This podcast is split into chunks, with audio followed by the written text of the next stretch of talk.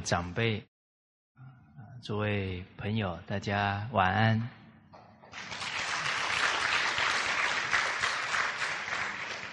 哦，我看好几位朋友好像是穿着工作服来了，啊，呃，不知道吃了晚饭没有？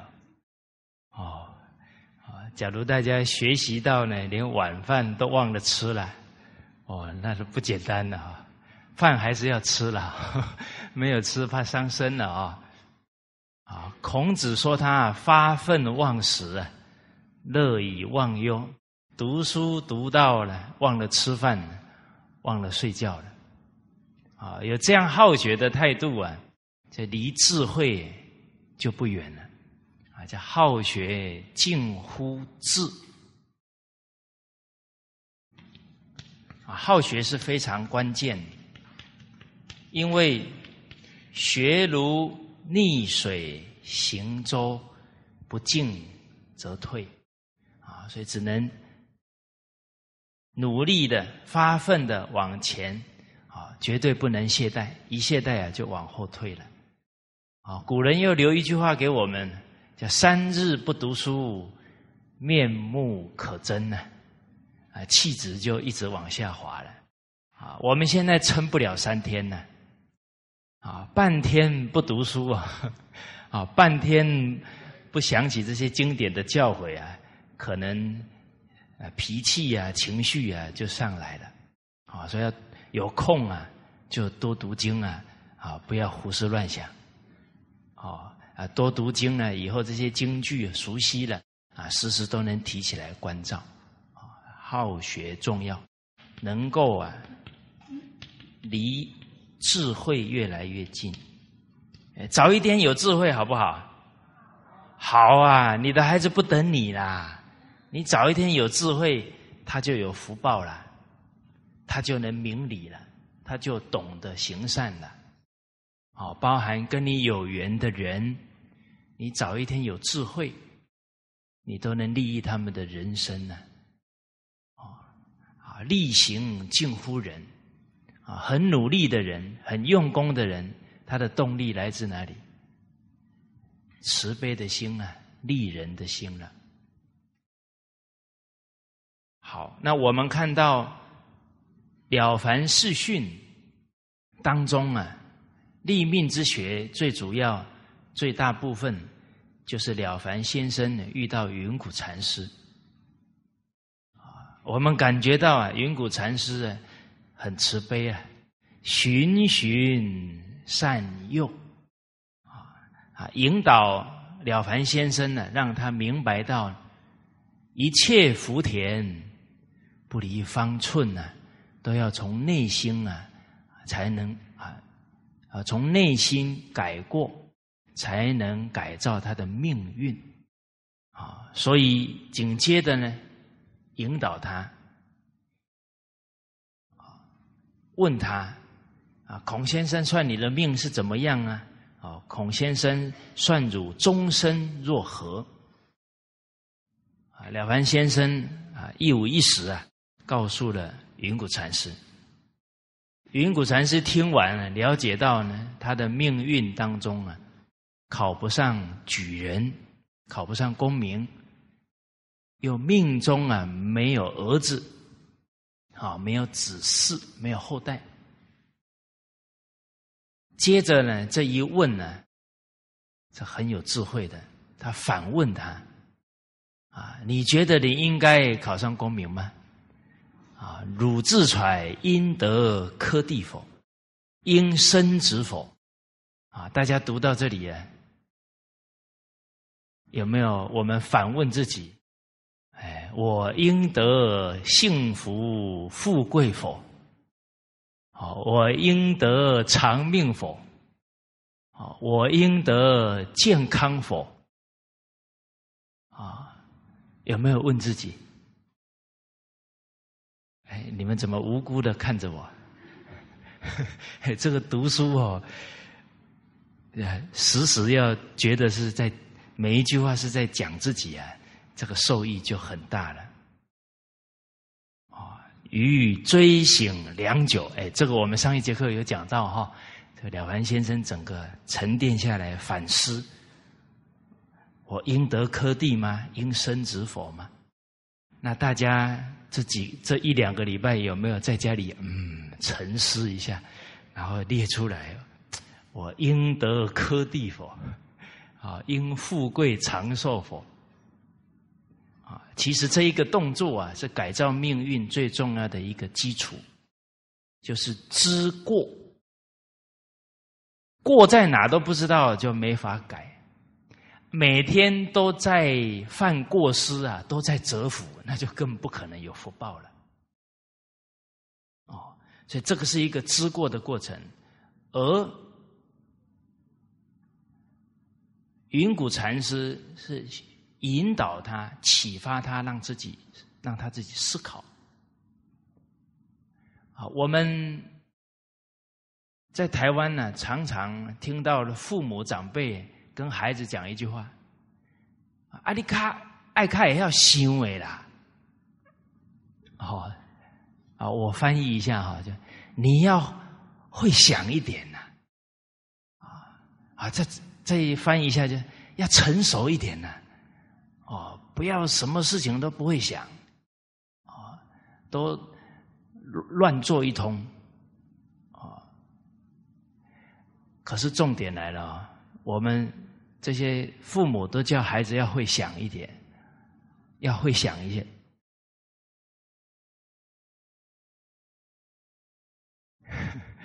哎，要成熟一点啊，要考虑周到一点啊，不要随意妄为了。可是我们在反问哦，请问我们有没有引导孩子如何去想？去思考，去考虑，有没有陪伴他在他发生的事情当中，啊，引领他怎么用理智，啊，用智慧去处理事情？我们父母是不是忙到根本都没有跟孩子谈心的时间？啊，没有谈心的时间，你怎么去引导他越成熟的去思考问题呢？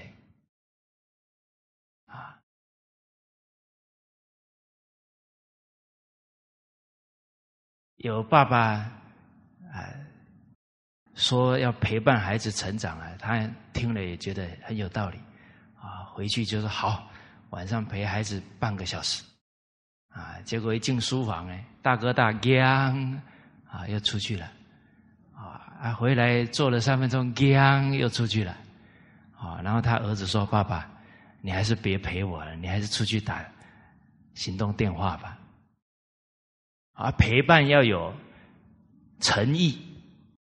陪家人的时候，手机关掉或者按震动。啊，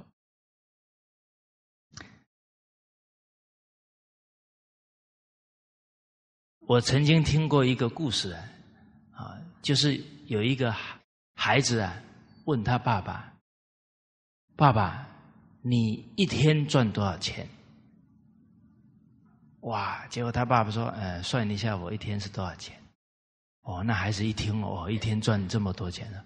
爸爸，那你一个小时算赚多少钱？哦，他爸爸把他除以八，哦，是多少钱？哦，他听了哦，比较没有那么多，他就很高兴哦。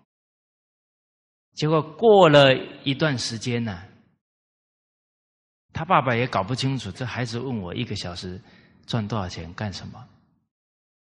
后来有一天，这个孩子很高兴，手上拿了一把钱。他说：“爸爸，这一段时间哦，我省下零用钱，你可不可以？我可不可以买你一个小时？啊，陪我谈谈话。”哦，我又当时候听到这个故事啊，可以了解到这个孩子多么期期盼呐，父亲的陪伴。这一点呢，我很感激我的父亲。啊，我父亲在银行上班，其实工作还是很辛苦的。啊，有时候工作没做完呢，啊，回到家还在做。啊，我最熟悉我爸爸算钱。啊，那个算钱，唰就一把扇子就出来了。我到现在还没学会啊。所以人没有算钱的命啊。我父亲虽然忙啊，但是呢，他尽全力让我们的成长有美好的回忆。那个对家很有向心力，就不会在外面游荡，喜欢回家，因为父母都会陪伴我们。我们家的这些都是公务员啊，也没赚什么钱啊，但是我爸爸省吃俭用啊，买了一台车，而且呢，人家已经开了十年的车，啊，才给人家买二手货过来。啊，全家兴高采烈。虽然后座是倾斜的，三个姐弟啊，坐的很高兴啊。哦，那每一次要出去，哦，父亲都会让我们出去买一些喜欢吃的哈，然后欢欢喜喜出游去了。啊，我记得有一次到台南的关子岭啊，那个坡太高了，坡太高了，车子性能不好啊。在坡上往后退，哇！全家尖叫啊！现在说到这个事情啊，那都是美好的回忆。你看哦，父亲买一台二手的车子，可是呢，我们的孩子完全都了解父亲的心，啊，就是为了让我们。都能够和和和乐乐的、欢欢喜喜的去出游，啊，都为了要给我们留下美好回忆。这个我父亲都没有给我讲过呢，可是我们感受到的就是这一些，哦，所以父母的一点用心啊，孩子的心很敏锐，都可以感觉得到。哦，好，我们为人父母者，为人领导者，还有为人老师者。像云谷禅师就是好老师，他很有耐性的引导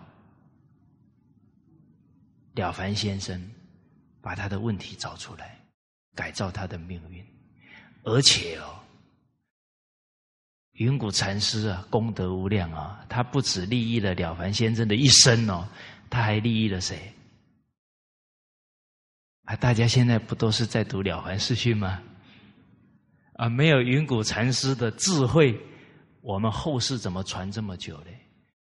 包含没有了凡先生真正断恶修善留下的这一本经典，我们后世就没有办法受益喽。所以云谷禅师有慧眼哦，知道这个人会真干哦，所以多教他一点哦，不然平常那个云谷禅师都是拿一个蒲团做。很少说话的哦。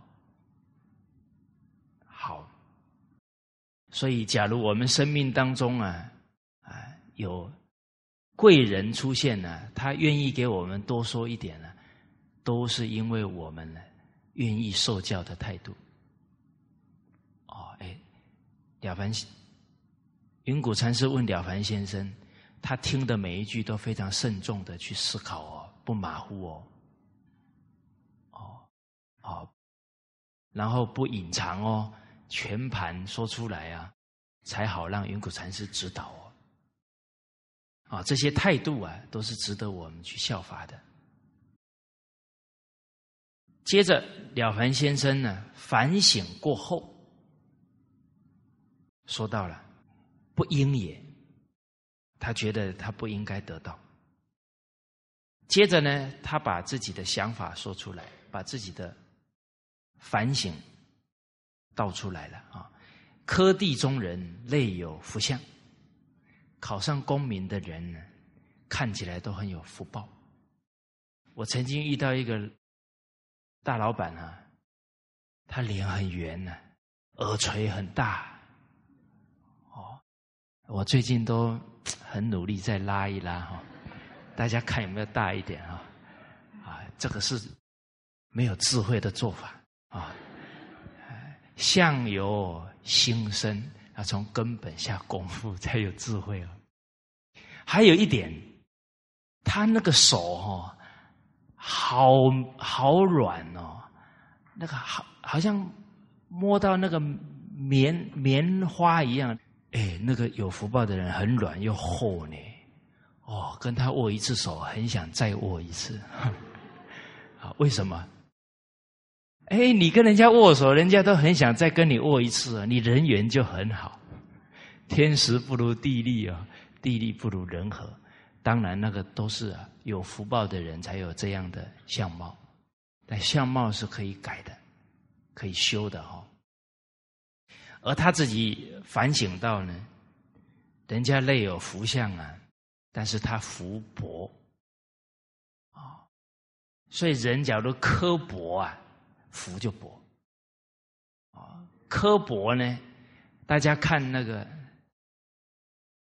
山壁啊，它都没有长一些植物啊，也都是比较翘直啊。哦，所以就好像人讲话都很苛刻啊，那个就福薄。啊，那会长成什么样子呢？就长得跟我差不多一样，就是没什么肉，会比较脸会比较瘦，哦，好，我是说我了哈，不是说大家哈，哎，当然，假如说了以后呢，哎，我们一起共勉，哦，哦，当然。我们所有的道理也是讲给自己听的啊！哎，你不要明天呢到公司去哦，哎呦，你福薄啊，脸这么消瘦啊，这个而且是蔡礼旭说的啊，你们不要出卖我啊！我们今天是关起门来自家人好好反省一下啊！还有一些他瘦是什么，像孔明一样的人。叫鞠躬尽瘁，死而后已。就是他烦恼的，他操心的事情太多了，消耗精气太多，这也是一种情况。大家不可一概而论啊。所以，假如我们长得很瘦了，可以反省一下，是不是啊？太刻薄。哦，啊，刻不刻薄？问身边的人就知道了。啊，假如人家看到我们就有压力哈，铁定刻薄。哦，好，有一句格言呢，说到了“造物所忌呀，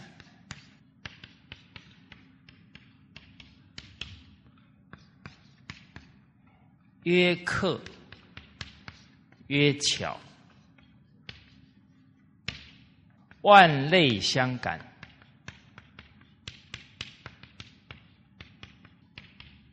以诚以忠。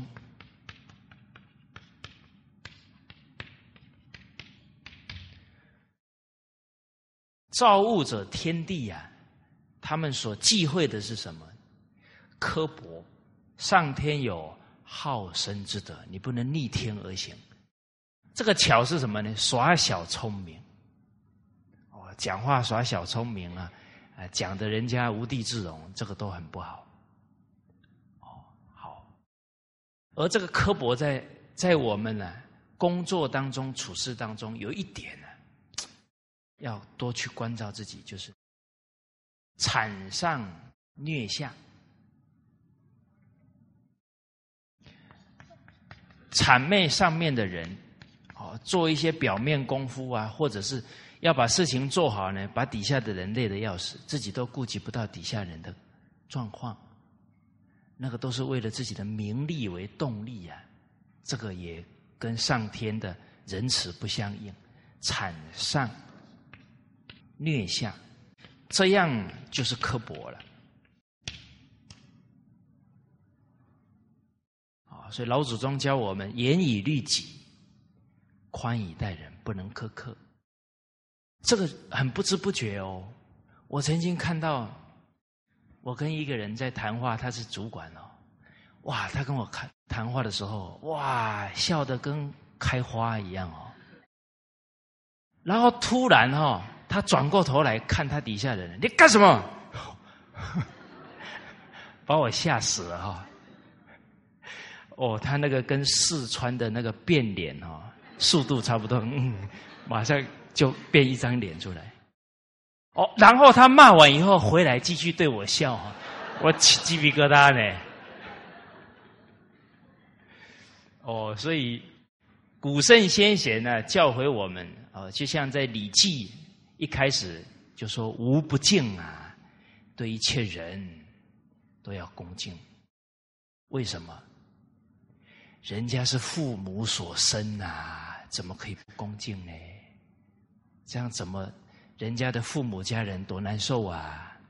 再来，每一个人都有本善，都有明德呢。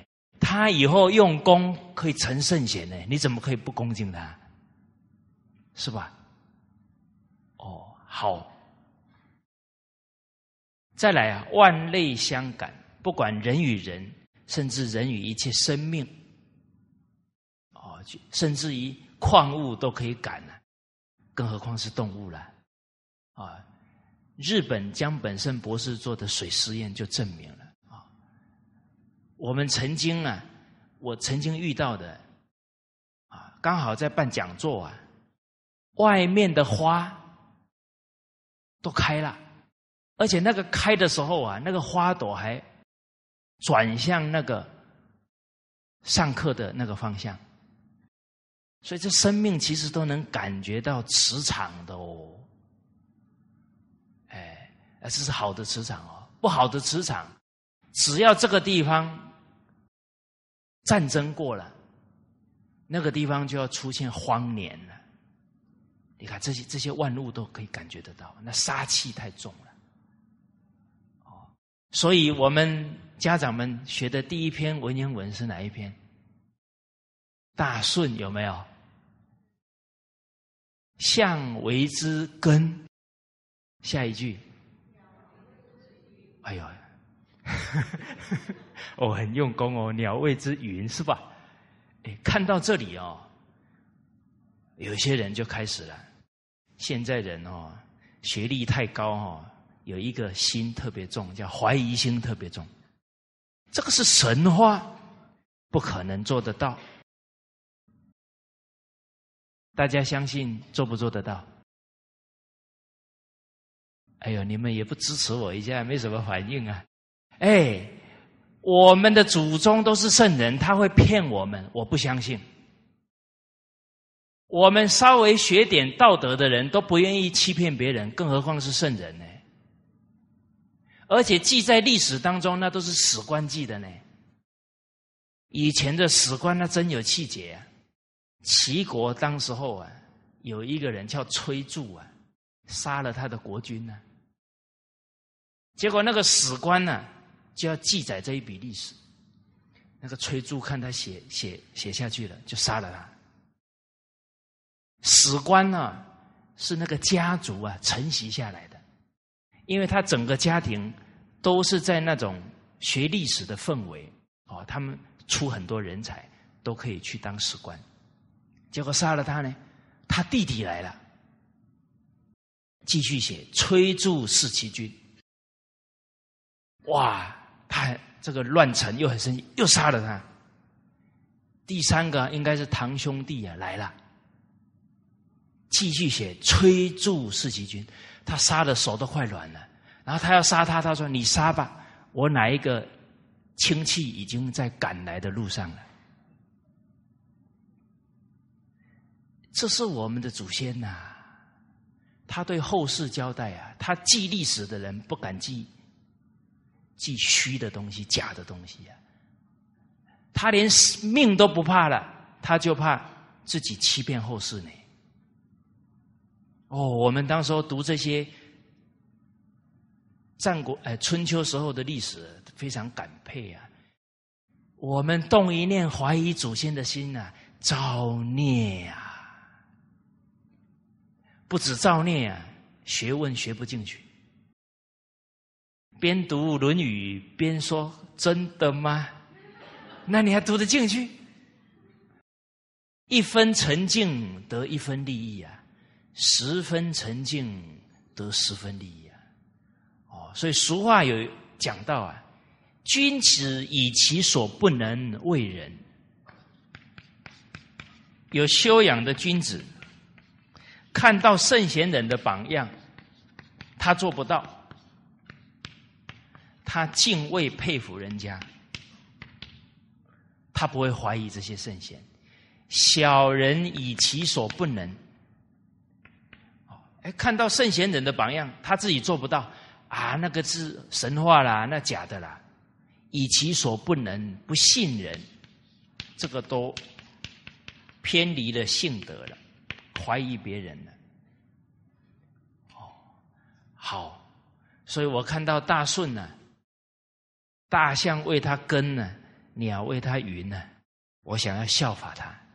哦，我每一次呢，当时候我在庐江呢，走出我的房间呢，就到了一个花园，啊，结果。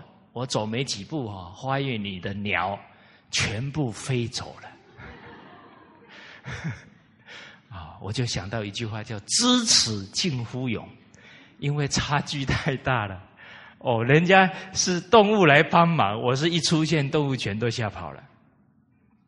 哦，后来想想，我还比不上我们在庐江那二十九亩地啊。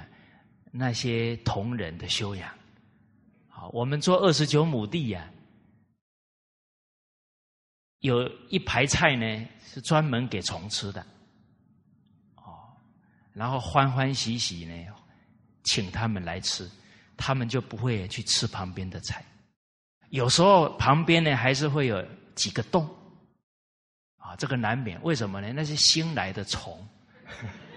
啊，他还不懂规矩，不可以怪他哈。哦，马上那些懂规矩，你过来不要丢我们的脸呐。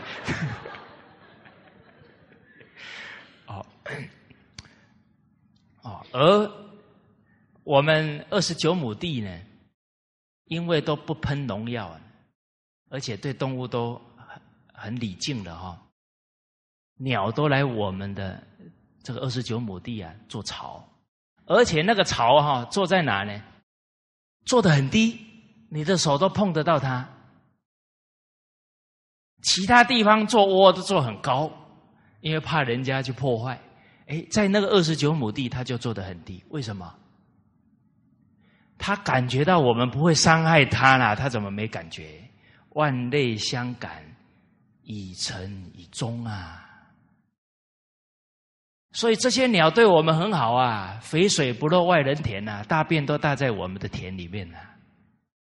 然后呢，在我们的大楼里面做窝哈，大楼做窝，我发现一件事情，很感动，是什么呢？我们的大楼里面有几个窝啊，可是我们的地上从来没有鸟粪呐，坏！哎，做窝呢？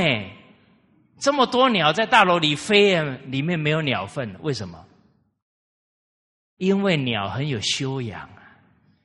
哦，他告诉他的孩子：“你们都先给我坐好啊！”哦，这一户人家哦，对我们很好。我们在这里做窝，他们都欢欢喜喜的。你们要有家教，不要撒野，不要乱大便，要大便出去外面大。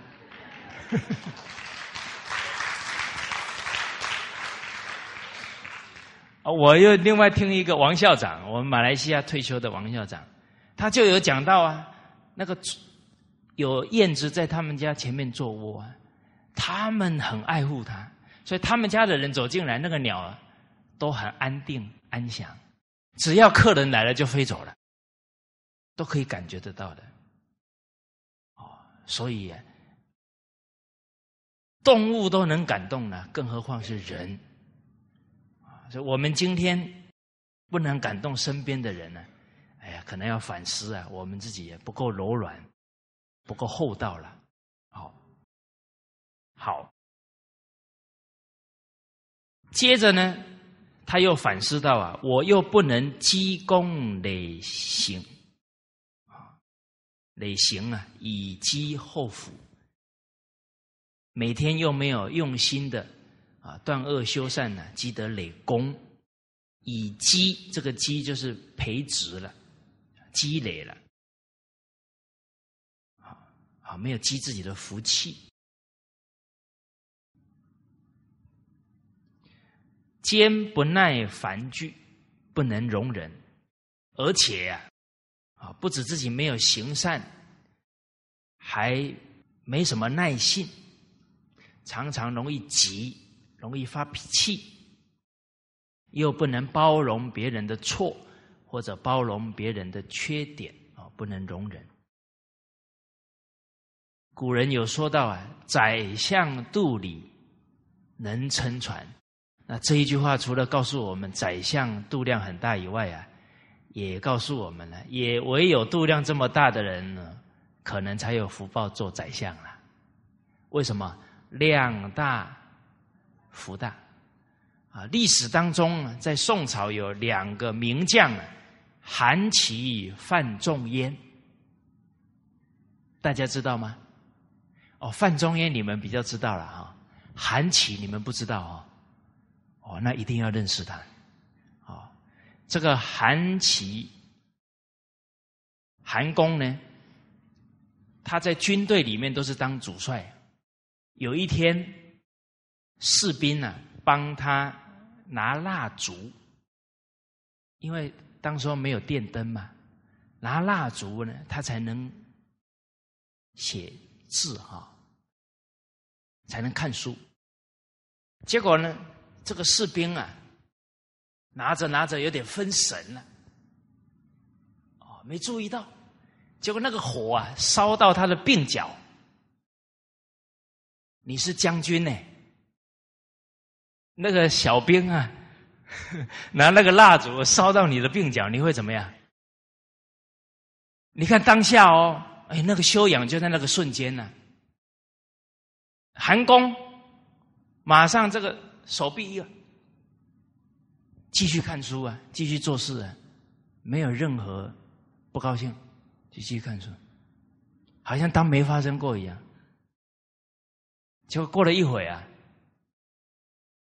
他好像觉得有什么事情，他看了一下他，换人了，刚刚那个人已经被换走了。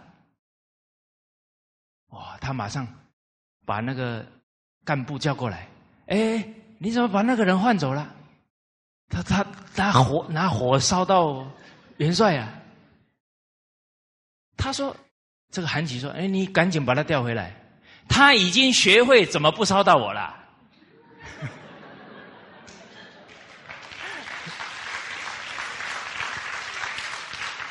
而且呢，大家再用心去想一想啊，元帅呢？”烧元帅，那底下的人，假如要讨好元帅啊，会不会打他几十板啊？哇，那就打了都内伤了。所以再把他调回来，他就不会被处罚了。想得很远呢。宋朝这个开国的一个大将啊，叫曹彬啊，这个。将军呢也很可贵啊，啊，他当时候呢要攻，就是要收复一个城池的时候啊，啊，就生病了，啊，他是假病了，然后他底下的这些大将都来了，啊，将军呢，你生病了，啊，我的病只有你们可以治，啊，哎，怎么治？啊，你们要答应我。进去城里不可妄杀一人，哦，然后歃血为盟，来喝，绝对不可以乱杀一条无辜的生命。就曹兵啊，所以武将的后代都不好啊，但曹兵的后代，他的孙女啊当皇后啊，因为他都没有乱杀人，而且救活了不少人。结果有一次。他的一个小兵啊，犯错了，被判罪，哦，也是判军棍几十棍呢。结果他交代下去呢，啊，说明年再处罚。结果到大家想到这件事很纳闷呢，啊，现在犯错，为什么明年才打？搞不清楚就问他。这曹兵讲啊。这个士兵啊，刚结婚，这个时候打他哈，他们家的人会说，就是这个扫把星进来害的。才娶过来没几天呢，我儿子就被打了。哇，那这个媳妇啊，可能这辈子都没好日子过了。一个将军呢，体恤一个士兵到这么细微的地方啊，那个是仁厚啊。哦，所以以积后福啊。所以这个韩琦不得了啊。哦，所以我们常常看这些。圣贤人的风范哦，人真的修养度量会变大的。哦，势高而量大。你从这些历史当中，你的见识越来越多啊，你的度量也会大。为什么？因为人有好善好德之心啊，愿意效法他们呢。这个是宋朝的大儒陈浩说的：“势高。”则量大。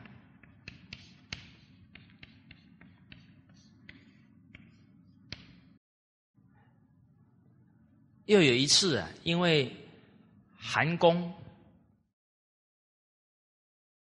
刚好有人呢拿了两个玉杯，整个都是纯玉的杯子啊，然后呢要给他，但他以呢很很丰厚的啊。这个银两啊，付给那个人，他绝不占人家丝毫便宜，啊，就把那这一对玉杯啊收起来，啊，每一次家里来客人呢，啊，哎，他很热情招待客人啊，就拿这个玉杯出来啊招待客人，啊，有一次呢，在招待这些漕运跟水运有关的官员的时候啊，突然有一个小小官呢，不小心啊。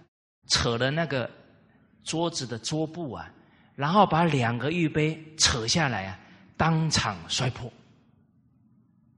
哇，他花了很多钱哦，他当场摔破啊，所有的客人看了都傻眼了。然后那个小丽吓得发抖，赶快跪下去了。那韩公啊，没有丝毫波动，然后笑着说。凡是物品哦，都有坏的时候啦，是吧？它时间到了，该坏它也还得坏呢。哦，所以这个很正常。你是不小心的，你又不是故意的，你没有什么罪，来，赶快起来。哇，你看修养真好！这些东西呀，所有外在的物质的东西都是带不走的，绝不放在心上。不成不变成心上的累赘呀！所以孔子家里马厩失火了，他没有问马好不好啊，他先问人有没有受伤啊。哦，这些外在的物质他没有放在心上啊，念念都是仁慈的心啊，宽容的心。好，哎，我们效法啊。圣贤人给我们留下来的榜样啊，所以要耐烦聚，要能包容人，而且一个人一生的事业大小啊，跟他的耐性成正比啊。你的和孩子越有耐性，他以后成就越大啊，度量越大，成就也越大啊。观德于忍，观福于量。观一个人的德行，从他忍耐的态度、忍辱的修养；观他的福气呢，从他的度量去看。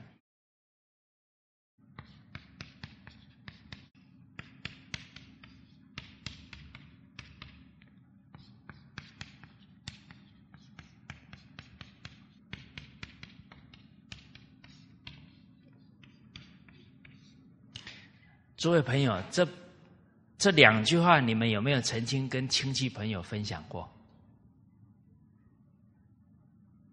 你们都把它放在箱子里面了。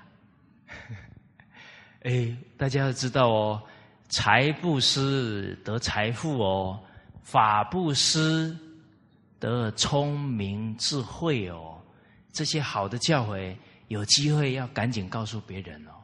很可能你今天跟他讲这一句话，他本来要走错路的，就被你给拉回来了。我们曾经遇到一堂课结束之后，有一个男男士走过来，他说：“我本来已经是悬崖勒马，就差一步就可能把我自己的人生给毁了，家庭给毁了。啊，今天听完，我知道我不能这么做了。有时候你一句话可能救了一人或救了一家。哎，好。”大家抄了不少句了哦，不是抄在纸上哦，要记在心上啊，进而尽力的去分享给大众啊，让他得利哦。接着，识货以才智盖人，哦，用自己的才华、小聪明啊，去压人啊，去炫耀啊，把人家比下去了，这样不好。所以要懂得礼让、忍让、谦让。这个谦让啊，就是给人家留余地，不要让人家难堪。人懂得谦让，我们就是懂得设身处地呀，去感受别人，而不要让人家难受。而我们今天看呢，他是读书人呢。假如以才智盖人呢，是坏了读书人的形象呢。所以我们学传统文化，现在算是不是多数人呢？在华人圈里面呢，不算多数人。而我们学的，人家身边的亲戚朋友说：“哦，那个就是学传统文化的人，是吧？”哎，Hello。哎，怎么讲到这里，你们都不敢承认你们是学传统文化的人？哦，你们已经谦虚到这种程度了吗？是啊，我们身边的人他还没学啊，他就看着你啊，你是学的人呢。结果我们学了以后，拿着每一个道理，见人就砍，杀杀。我们一出现，人家就紧张。哎，那个学《弟子规》的又来了，今天不知道又要骂我什么呢？哎呀，我们一坐下来，人家说：“哎呀，我想上个厕所啊！”这样破坏读书人的形象，破坏学习传统文化人的形象，这个不只是傲慢造孽哦，破坏形象也造孽了。哦，所以我们更应该要真干真学呀，啊，真诚柔和的去待人。哦所以，怎么样才能又有学问又不才智盖人？就是啊，只有自己是学生，这些教诲啊，是来要求自己的，不是要求别人。啊，严以律己的，对人呢要宽容才对了。哦，接着又讲到直心直行，这个直就是冲。想说什么就说什么，没有考虑到场合啊，有没有让人难堪呢？哦，有没有考虑到可能啊，对方啊最近啊家里有哪些事啊？你你还没有体恤他哦，扬他的恶啊，这些就执心执行了，不好。所以扬善于公堂，归过于私事，而且。出言要顺人心，啊，只要开口了，都是顺着天理人心讲话。啊，我们现在这个时代的人呢，不了解呢，言语是祸福之门。孔老夫子教育他的弟子啊，孔门有四科，四个最重要的科目。德行、言语、正事、文学。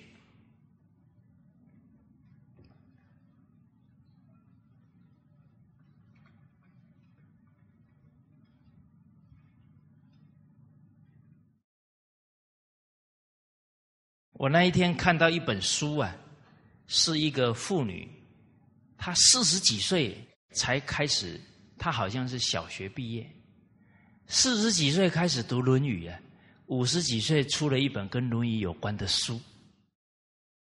哇！我看她谈起心得，头头是道啊。所以其实啊，天下无难事，只怕有心人。你真下功夫了，哎，可是我们又会想啊，我才小学毕业，我再怎么下功夫能怎么样吗？都是一大堆预设立场。你真下功夫哦，你就是榜样呢。所有小学毕业的人看到你都有信心啊，是不是？所以一个人都能做出最大的贡献，只要你肯努力。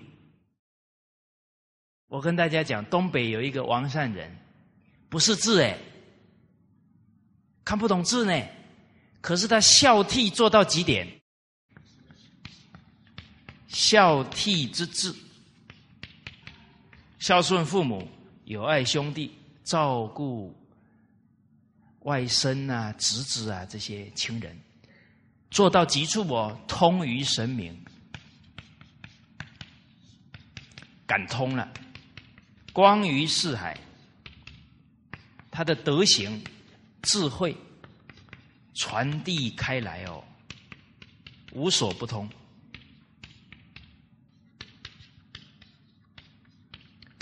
因为明德本善是我们本有的，我们本有智慧啊。他的孝悌到极点呢？他的贪嗔痴慢疑这些习气没有了，他本有的智慧之光就透出来了。他可以给人家讲《大学》《中庸》呢，人家一问他，他就可以给大家讲了。而且他通了以后啊，人家他看人家的病，就知道他的德行哪里有缺，才会有这个病。你们不要觉得很玄哦。这不是王善人这么讲啊，这个早在汉唐那时候的大儒就已经知道这个真相了。五行是金木水火土啊，通五常仁义礼智信啊，通五脏肝心脾肺肾呐。哦，好，我看应该写出来一下啊。啊，我自己念得很高兴也不行啊。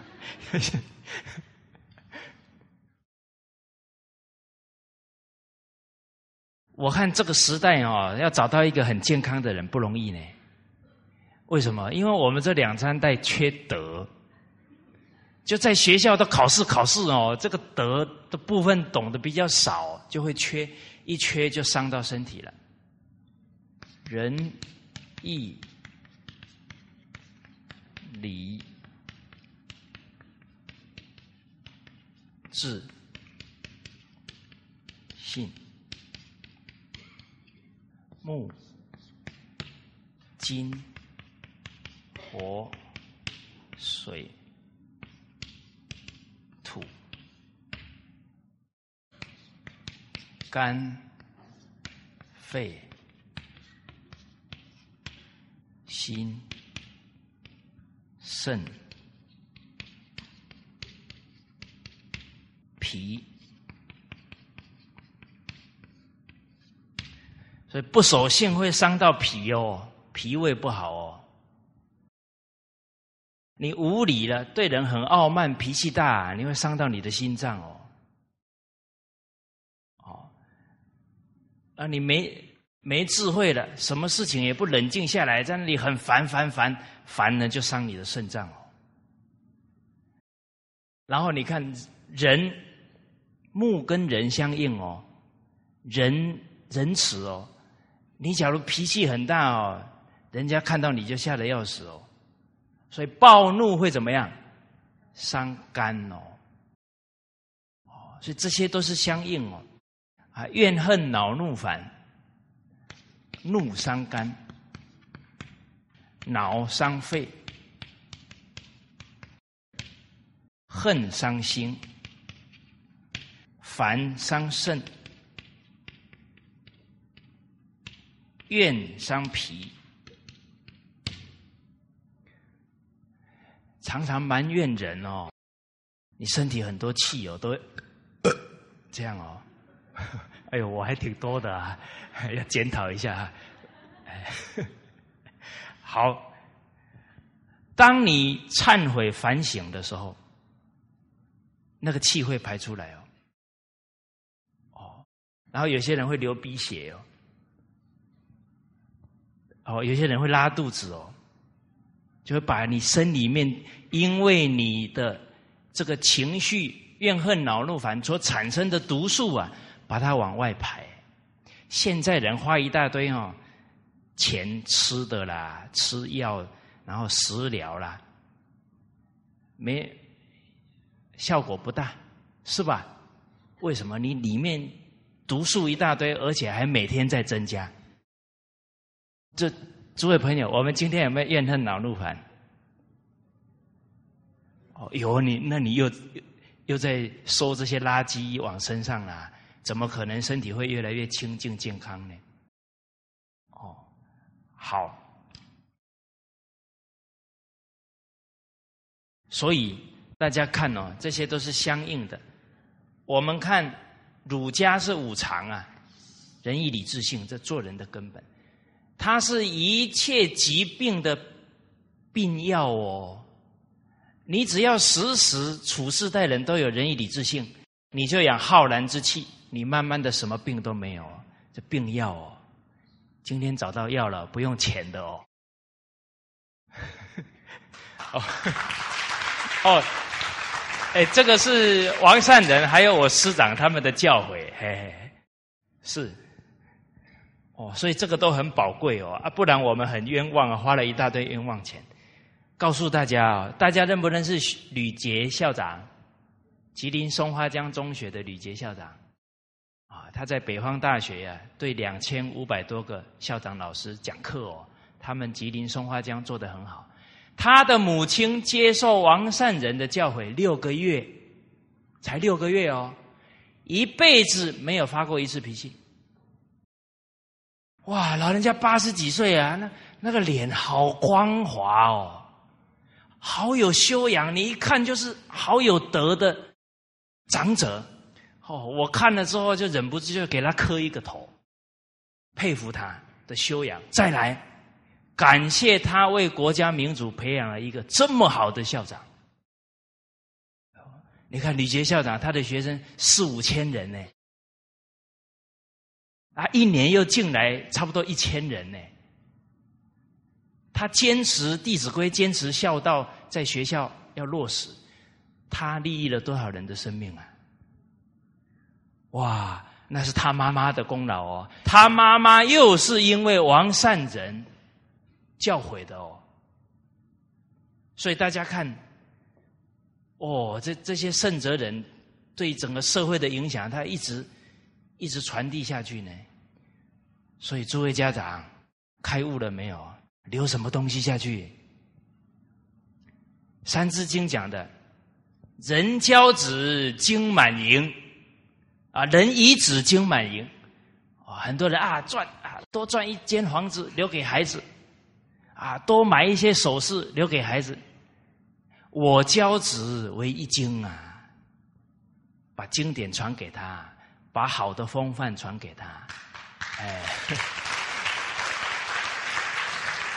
就像就像范公一样啊，他去世的时候，因为他从来不留钱呢，他一有钱就去帮助别人，所以他去世的时候啊，末之日啊，他去世的时候，家里买不起棺材啊，因为没有闲钱呢，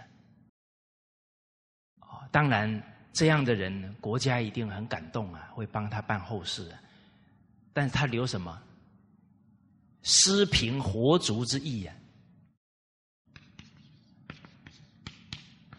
帮助贫穷的家族跟大众，把整个家族兴旺起来。这一份道义啊，留给他的孩子，遗其子。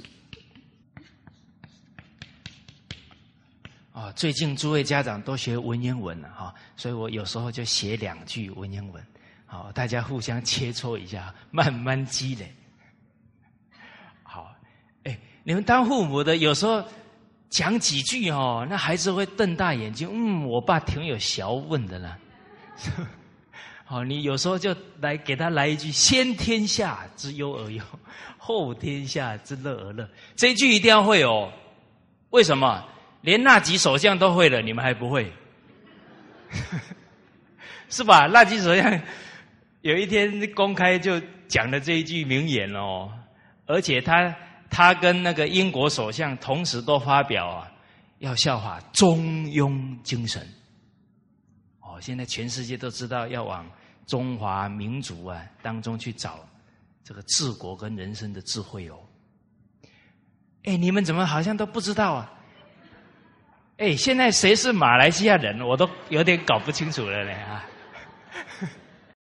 所以我们看呢，这儒家的五戒啊，五常，佛家讲五戒，完全相应啊。人不杀，义不盗，义就是不取不义之财嘛，所以当然不能偷盗啊。礼有礼的人不做违礼之事啊，不邪淫。啊这种行为啊，对于整个社会风气的负面影响最大，所以罪业很重，包含啊，因为邪淫被发现之后啊，人的恨很强，会甚至会造成灭门的情况。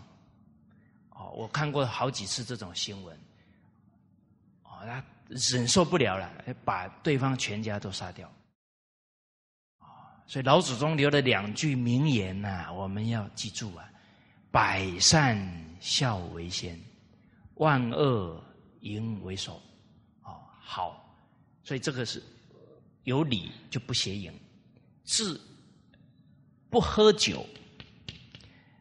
这个不喝酒就是说怕酒后乱性，那就没智慧了。你去做你你去喝酒，然后最后犯了一大堆的。过错跟造孽，那不是太没有智慧、太不理智了吗？啊，所以不饮酒，信不妄语。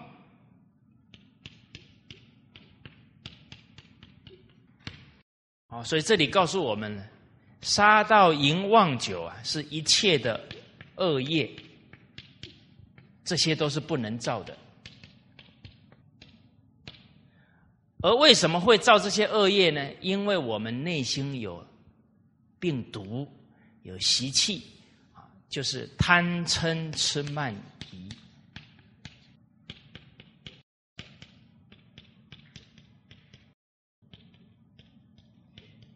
是一切病因所在。我们说斩草不除根呢，春风吹又生呢而要去掉这贪嗔痴慢疑。其实就是五常跟五戒啦，所以五常跟五戒是病药。我们来看看哈，我们看贪无益啦，嗔是不是暴怒伤肝？无人呐，痴无智嘛，是不是？慢。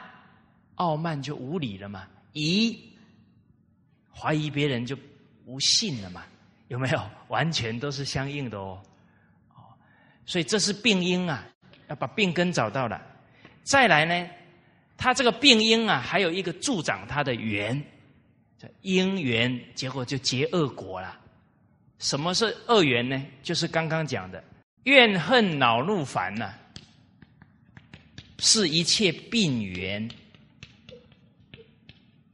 哦，我就先不写了哈，大家知道，因为恼怒烦是一切病源，恶因恶缘都有了，要结恶果。什么是恶果呢？从我们现在的现象看得最清楚，脏腑失调，天地异变。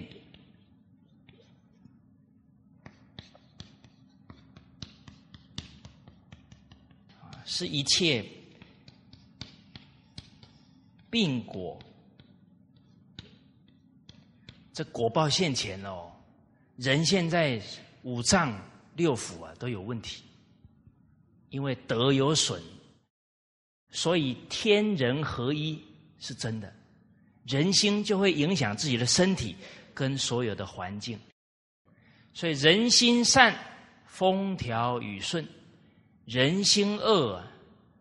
天地异变，哇！大家现在看报纸一打开来，国际间多少国家旱灾、水灾、地震、风灾不断，这天地异变，根源都在哪里？贪嗔痴慢疑，没有仁义礼智信啊！啊，这个是一个前期的果，后面的报更严重是什么呢？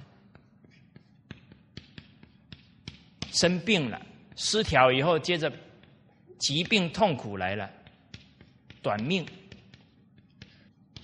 然后天地异变之后，更严重的自然灾害现前，啊，自然灾祸是一切病报。更严重的后面的惨报出现了，病报。觉悟的人，觉者为因，他担心的，他敬畏的，考虑的是什么？原因出在哪？赶紧改善。啊，迷者未果，迷惑的人只是，哎呀，怎么又地震了？哎呀，怎么又旱灾了？就在那里，只是痛苦而已。他不知道去改善，只是怕结果。大家看，现在打开报纸，这个地震的情况很多。人心傲慢呐，赶地震呐；人心贪婪，赶水灾呀；人心嗔恨，赶火灾呀。你看，现在温室效应越来越严重了。为什么？地球上的人火气都很大啦。诸位朋友。我们今天一一要生气了，要想哦，地球温度要上升哦，那你你你就不会生气了，是不是？你们要回应我一下。哎，要有，现在是我们是同舟共济呢，是不是？我们面对一个大时代，这个地球能不能继续？继续可以为人所生存，要看我们这些地球的孩子懂不懂得爱惜这个地球母亲了。啊，鱼吃赶风灾，哇！现在飓风好多，龙卷风，以前没有没有龙卷风的地方，现在好多都有龙卷风哎，为什么？都还是人心感召来的。所以《尚书》讲到：“做善降之百祥，做不善降之百阳。”哇，这个时代很多科学家都说：“啊，那个是迷信。”哎，他都没有道理没有透，他就说别人迷信。其实谁迷信？他迷信啊！他迷信自己的看法，他不相信几千年传下来的经典。所以这个时代的人犯了一个很严重的，就是傲慢。有没有发现现在的孩子对父母很傲慢？现在的下属对领导很傲慢。再来，现在的这科学家对古圣先贤也很傲慢。傲慢怎么可能会有真实的学问呢？不可能的。你看西医都瞧不起中医，有没有？哦，好傲慢哦！中医已经五千岁了呢，西医几岁？你也不能傲慢啊！他五千年有他的道理呀。哦，我太激动了，人不能激动啊！是啊，大家冷静看看哦，现在这些人在在这些关系里面。怎么都这么傲慢，没有谦虚嘞？哦，我们不是说去比较什么，而是人应该要谦虚的来客观的来看这些事情。哦，好。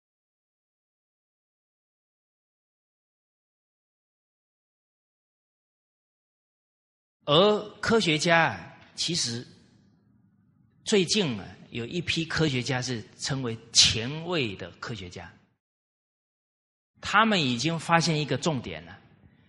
因为这三四百年来，科学家有一个研究方向错误，就是把物质跟精神分开来研究。可是事实上呢，天人合一啊。外在的环境跟人心，它不是两件事情，你不能把它分开来。所以近代科学家都觉得，哎，天灾天灾啊，跟人有什么关系？可是最近量子力学家他们的研究就发现，物质是意念相续累积的一个现象。所以物质是从哪里出来的？是意念变出来的，是建立在精神意念的基础之上。所以只要人的思想变了，环境就变。大家有没有做梦的经验？请问那个梦里面那个山哪里来的？那个树哪里来的？你们做梦都没有山呢，也没有树，啊，有没有人？有哈，哪里来的？你的心想出来的嘛。所以科学家发现以后啊，说到了四个字很重要的：以心控物。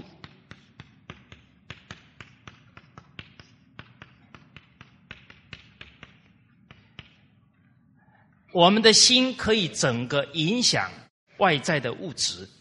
他们的研究发明发现是说，人的意念甚至可以改变整个星球的命运，甚至可以改变星球的轨道。这科学家讲的不是我讲的哦。现在有一本书你们可以去买，叫《念力的秘密》，都是顶尖的科学家研究出来的。再过十年二十年，可能他就。完全证实之后啊，整个科学界会有一个大的改革，因为他们研究方向啊偏颇了几百年，所以你看，地球就是在这几百年，从山明水秀，根本就没有生存的问题，就这两三百年搞到现在，很多地方不能住了，有一些地方已经被海水给淹掉了，有没有？对呀。所以科学家也好，老师也好，这些很有影响力的行业，要有智慧啊，话不能乱讲啊，这都要负因果责任呐。你把整个人类的思维引错了，都要负大责任的。哦，好，所以最后以心控物，我们的心要指在哪里？仁义礼智信。所以仁义礼智信啊，是一切的病药啊！看到这里，就想起孟子讲了，他养浩然之气呀，所以他不生病啊，就是这个养这个五德啊，仁义礼智信五常。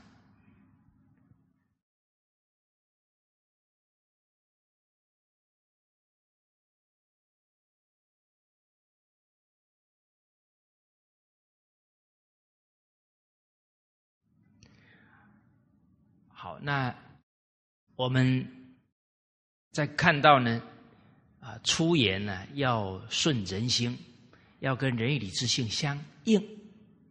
好，我们今天这一点不能忘了哈，要把病药带回去哦哈。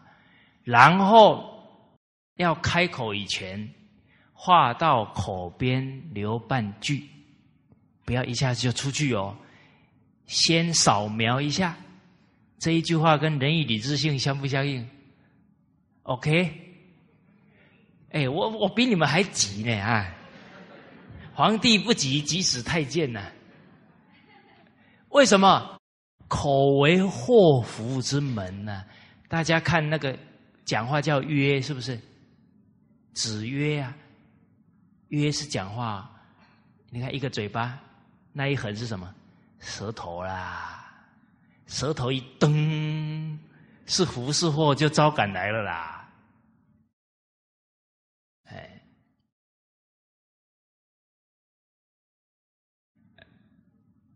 那一天听到一个例子啊，哦，给我非常震动。有一个孩子呢，一两岁，呃，一一一二年级，他的父亲呢，在。学校教书，还有做行政工作，啊，应该也是在学校里面有可能有一个管理的位置啊。他的孩子在同一个学校上课，孩子一二年级蹦蹦跳跳啊，啊啊，因为都是等爸爸之后才回家嘛，所以教室里面的门窗啊，最后的检查都是他。所以这个小男孩每一次都做的很高兴啊。其实小孩本来就喜欢服务人的。你有没有看过哪一个一两岁的孩子他已经能走了好？然后在那里啊，我不想动了，我不想动了。有没有这样的孩子？都是很很喜欢做事情的。你只要做了说，哎呀，你是妈的乖孩子，他做的更努力了。哦，我那天。在飞机上看到那个小朋友，可能可能才六七岁吧，推那个行李，哇，叠的比他还要高，在那里推。哦，我看傻眼了，国家挺有希望的。小孩这么勤劳啊！结果这个孩子有一天呢，也是啊，把这个班级啊都检查完了，哎，他很高兴啊，又服务人了。结果，当他走进老自己父亲的办公室，他父亲看着他说：“你怎么那么傻？都你做。”哇，那个孩子愣住了。爸爸的话呢，影响大不大？大哦！父母的一句话可能影响孩子一生哦。好跟不好哦，差很多。哦。这个孩子从那一天开始啊，不做了。他一不做啊，就没有服务人的心。有什么心出来了？斤斤计较，凭什么叫我？凭什么让我做？他开始计较了。一计较，慢慢转什么刻薄？那个心每天在变呢，是变好变坏呢。结果到五年级，讲话越来越苛刻哦。有一天呢，骂他同学，而那个同学父亲已经去世了，骂人家没爹啊，骂到人家痛哭。结果那个同学就跑去找老师啊，哭啊啊！同学骂我是没爹的孩子，没教养。哎，老师跟他讲。你妈给你教的很好，有什么好哭的？啊，给他信心。结果呢？这个男孩骂人家没爹，而他的父亲在几年前告诉他：“你怎么这么傻？都是你做。”他的孩子骂人家没爹哦，骂完一年之后，他们家遭小偷，结果他爸爸看到了，可能脾气也大吧。就一直追那个小偷，追到那个小偷走，嗯没有路走了。结果老祖宗说：“穷寇莫追啊！”那那敌人哈，他已经已经走投无路，你就算了，放了他了。为什么？他会狗急跳墙。结果那个小偷啊，就反过身来刺了他一刀，不深，可是中要害，就死了。这是真人真事哦。他一年前，这个小孩一年前骂人家没爹，一年后他自己没有爹。大家冷静看哦，这个出言不顺人心啊，给自己跟家庭会招来大难哦。假如这个父亲有教育的智慧，况且他是一个教书的人呢。他假如那个时候说：“孩子，你真好，做人服人生以服务为目的，助人为快乐之本。”他家的命运一定截然不同。所以为什么刚刚跟大家讲“话到口边留半句”？现在很多父母对孩子讲话太随便了。有可能都误导他们的思想观念，啊，先想一下，跟仁义礼智信相不相应？这个病药要拿回去好好用啊！哦，哎，讲话有仁，有道义，有礼貌恭敬，有智慧，讲信用。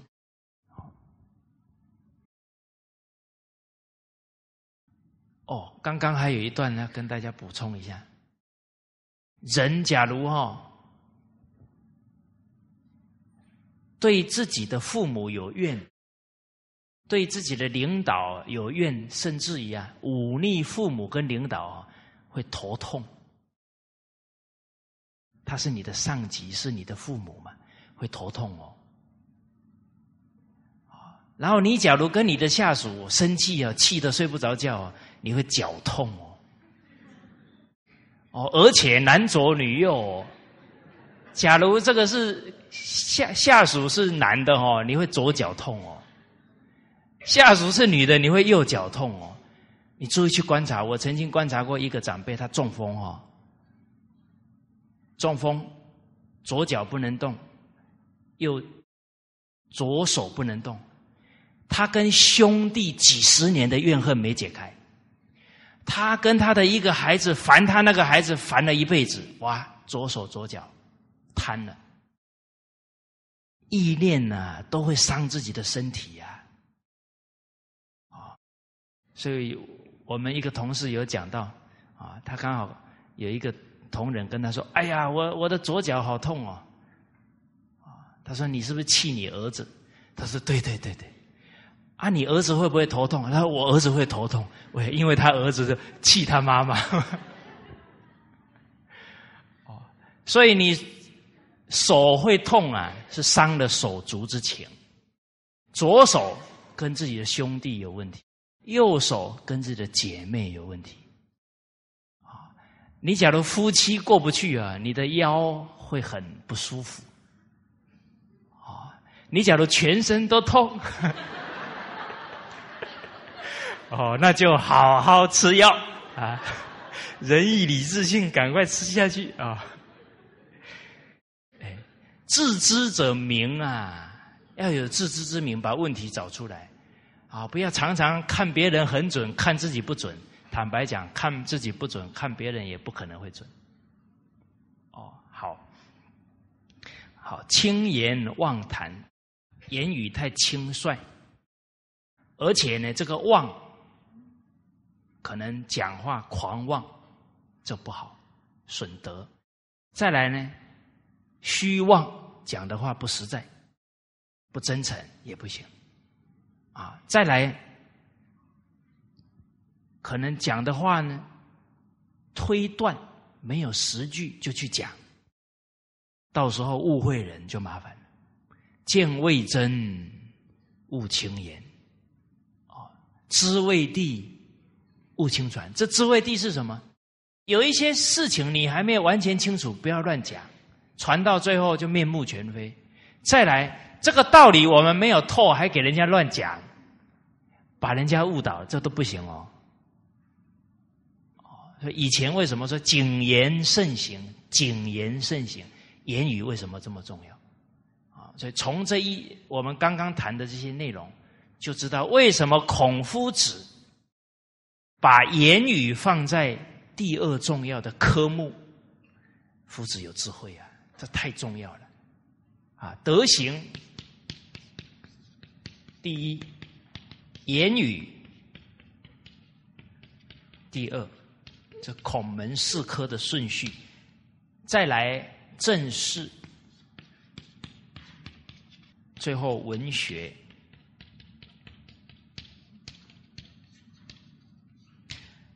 德行言语，一个人的德行其实也表现在言语上，这个是本，根本，正事是做事的能力，啊，各行各业都要有做事的能力。这本末不可以倒置。我们现在教育教的知识、教的技能，没有教做人，这本末就倒置了啊。所以，懂有能力的人、有技术的人傲慢，或者甚至做违法的事情。哦，最近好像有破那个什么诈骗集团呢，那是几百人呢。而且里面还有硕士毕业的，花了国家二十年的培养，最后出来是干坏事，学历这么高，哦，所以不要本末倒置哈。正事是做事能力，文学呢是精神，啊生活的部分，但都是以以德行为根本。哦，好那我们读书读了十几年了，大学毕业了，请问有哪一堂课教我们怎么样讲话才是有修养？来，你们上过的请举手。哇，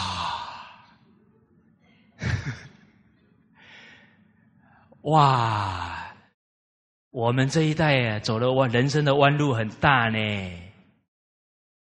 下一代不能再这样了哦，我们不能再误了他们哦。从小德行言语要把他们扎根扎下去哦，哦，所以在我们在文言文班，光是上言语的课啊，上了四个半小时啊，要从言语的存心、言语的态度、言语的方法、言语的时机点要怎么讲，你们有没有听昏呢？你看都是学问呢，再来言语的影响。这都要考虑得到，一言兴邦，一言丧邦。人没有修养啊，一言折尽平生福，就一句话把他人生一半的福气全部折掉了。你们有没有遇过那讲话让人家听了之后就想跳楼的人？那他那一句话就折掉他半生的福气了。哦，好。所以我们特别为言语开的一个课，叫言语的修养。哦，大家有有机会，也可以上网去交流。还有光碟，啊，楼下有光碟哈。哦，好好。啊，最近会出来。啊，对不起，我没有先调查清楚。好。哦，接着说，凡此皆薄福之相也呀，岂科第哉呀？都是伯父的行为，怎么可能能考得上功名呢？啊，接着又讲到了，地之惠者多生物，水之清者常无鱼。啊，这个大地呀，啊，它有很多的不同的物种，啊，那很多生命啊啊。在上面生活，水之清者常无鱼。这个水啊，都像像很清澈的话，它养不了鱼啊。啊，其实就是说，能够包容啊，才是有和气啊。而你太爱清洁，太爱清洁了，爱整洁不是坏事啊，太过了就变洁癖了。所以于好洁，这个好洁是以这个好已经是过头了，所以变成有洁癖。洁癖呀，有时候就太爱干净了，把那些蚂蚁呀，通通给它弄死了。啊，对这些小动物都赶尽杀绝了，见不得它们了。其实啊，我们要了解，你只要啊这些你的。这些菜呀，啊，这些会引他们来的东西收拾好，应该他们就比较不会来。啊，他们也只是讨口饭吃嘛。他讨口饭吃，你就把他杀了，就不仁慈啦，是吧？有一个妇女哦，真的是杀蚂蚁哦，杀红眼，只要蚂蚁都拿火整整整个把它烧死。哎呀，我们以前不懂也干这种事啊，难怪现在长成这样啊。所以人明理很重要啊，不是杀蚂蚁而已呢。哇，这这人不学不知道理啊！哎，上去抓抓金龟子，从树上掉下来，这个有没有展示给大家看？哇，你看一公多分的刀口啊，刚好在动脉上面掉下来，歘，玻璃刚好插上，恶有恶报。可是还没开悟，以前还不懂，所以闻圣教重要啊！我们的孩子从从他一两岁开始学说话，就懂得这些道理，他一生大福之人呐，他不会造孽啊。结果这个妇女就杀了很多蚂蚁啊。有一天，他回来看到他的孩子，他孩子还在襁褓当中。就在床上，怎么黑黑的？再接近一看，他的孩子被整团的蚂蚁咬死了。这咬到最后，的身体都发黑了。结果那个女的也发疯了。动物都是有灵知的，不能伤害他们呐。哦，另外有一个例子，有一个人，他是卖，他是在酒店里帮忙。结果呢？因为那个在酿酒的时候，有时候那些苍蝇不小心跑进去了，它就会死了。他都把那些苍蝇全部救出来，全部救出来，救了好多年，都是这么做。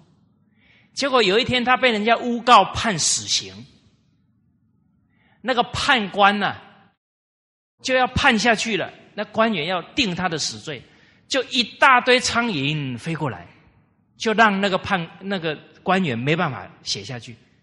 好几次都这样，那官员都是读书人哦，一想其中必有蹊跷，就去调查，调查出来他是冤枉的。